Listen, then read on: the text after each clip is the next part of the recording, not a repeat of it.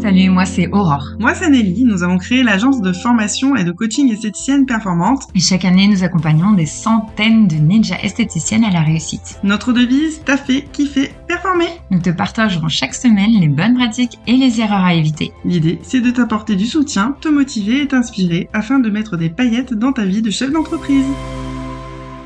Bonjour et bienvenue dans l'épisode 3 du podcast Esthéticienne Performante. Dans cet épisode, nous allons parler de comment optimiser ta communication pendant l'été et te donner des astuces d'anticipation pour réussir ta rentrée de septembre. Car oui, c'est essentiel si tu ne veux pas te retrouver avec un planning en Si ce podcast te plaît, n'hésite pas à en parler à tes copines esthéticiennes et à partager sur les réseaux sociaux. Tu veux savoir le truc qui peut vraiment te permettre de vendre sans faire trop d'efforts? Ou bien te sentir sereine car ton planning de rentrée se remplit mieux que les années précédentes? Imagine le rêve.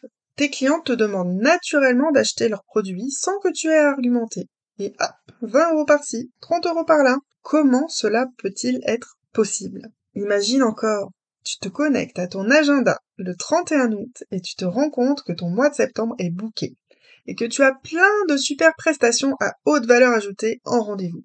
Le rêve, n'est-ce pas? On n'a rien sans rien. Alors il va falloir anticiper et mettre des choses en place. Conseil numéro 1, la programmation. Si notre coach Caroline était là avec nous, elle dirait le plan marketing, c'est la vie. En effet, le plan marketing, c'est ce qui va te permettre de planifier tes offres commerciales, mais aussi tout ton plan de communication qui va se dérouler derrière. Pour pouvoir communiquer efficacement, c'est essentiel d'avoir ce plan-là et de pouvoir créer tes postes de réseaux sociaux notamment, puis de les programmer pour le mois afin de gagner du temps. Idéalement, je te conseille d'utiliser des applications avec les outils digitaux. Tu as des belles choses sur certains logiciels de caisse qui te permettent de faire des, euh, actions marketing euh, directement à partir de ton logiciel de caisse. Et tu as des applications comme Pro Beauty par exemple qui en juste quelques clics te permet de réaliser toute ton action commerciale du mois.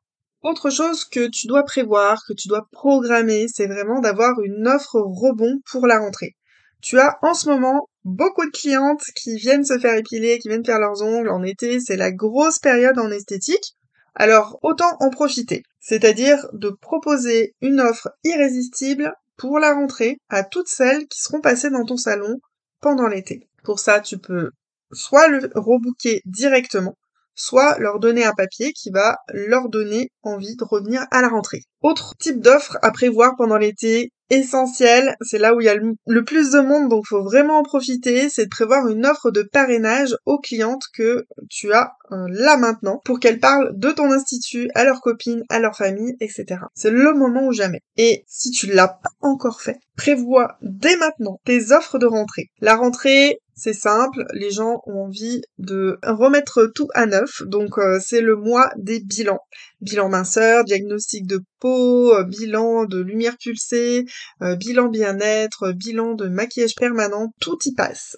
Selon ton expertise, à toi de choisir. Mon conseil numéro 2, ça va être de donner envie, de suggérer, d'influencer sur les réseaux sociaux.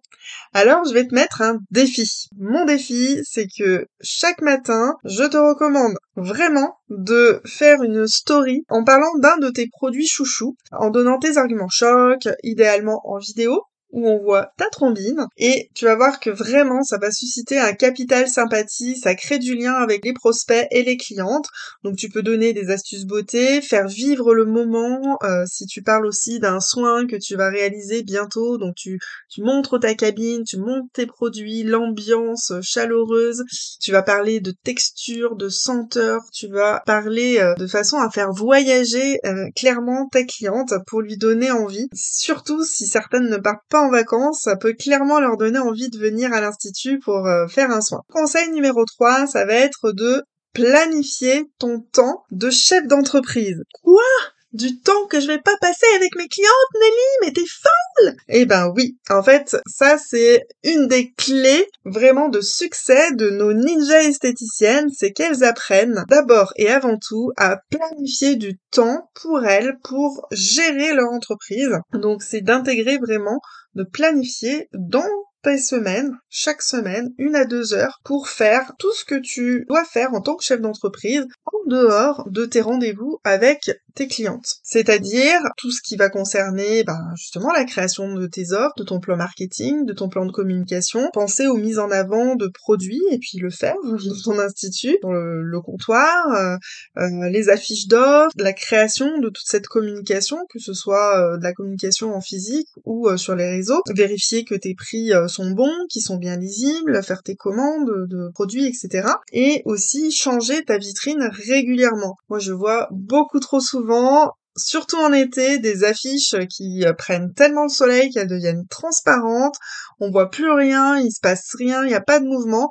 Donc euh, non, en été, il faut vraiment que ça pétille dans les vitrines, hein, que ce soit la vitrine euh, digitale ou la vitrine physique, il doit y avoir de la couleur, ça doit susciter l'envie, ça doit donner envie de pousser la porte. Alors je compte vraiment sur toi pour réaliser ce, ce défi que je t'ai mis en story sur les réseaux sociaux, tu vas voir, tu vas t'éclater en plus à le faire. Au début, c'est toujours un peu challengeant, mais quand tu vas voir les résultats, tu, tu vas me dire, mais waouh, c'est trop génial, je vais le faire toute l'année. Alors euh, maintenant, c'est parti pour toute ta communication et note bien que en matière de com, tes trois meilleurs amis sont fréquence, constance et discipline. Sois certaine de ne pas louper le prochain épisode car Aurore va te donner des astuces pour renflouer ta trésor juste avant de partir en vacances pour être 100% sereine sur les transats. N'oublie pas non plus de parler de ce podcast à tes consoeurs préférés et à le partager sur tes réseaux sociaux.